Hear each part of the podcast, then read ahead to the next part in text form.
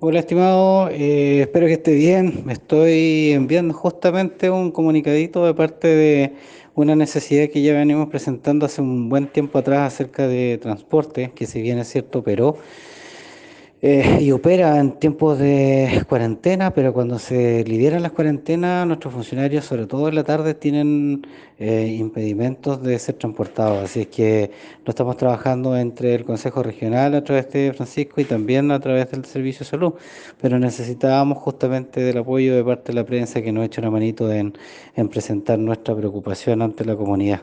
Así que se lo dejo acá, estimado, envío una cuña mía en particular, pero también de Francisco que me acaba de enviar su, su cuñita para poder hacernos un aporte ahí de apoyo a los funcionarios de salud y funcionarias fundamentalmente, que son la gran mayoría. Eso, gracias, se pasaron.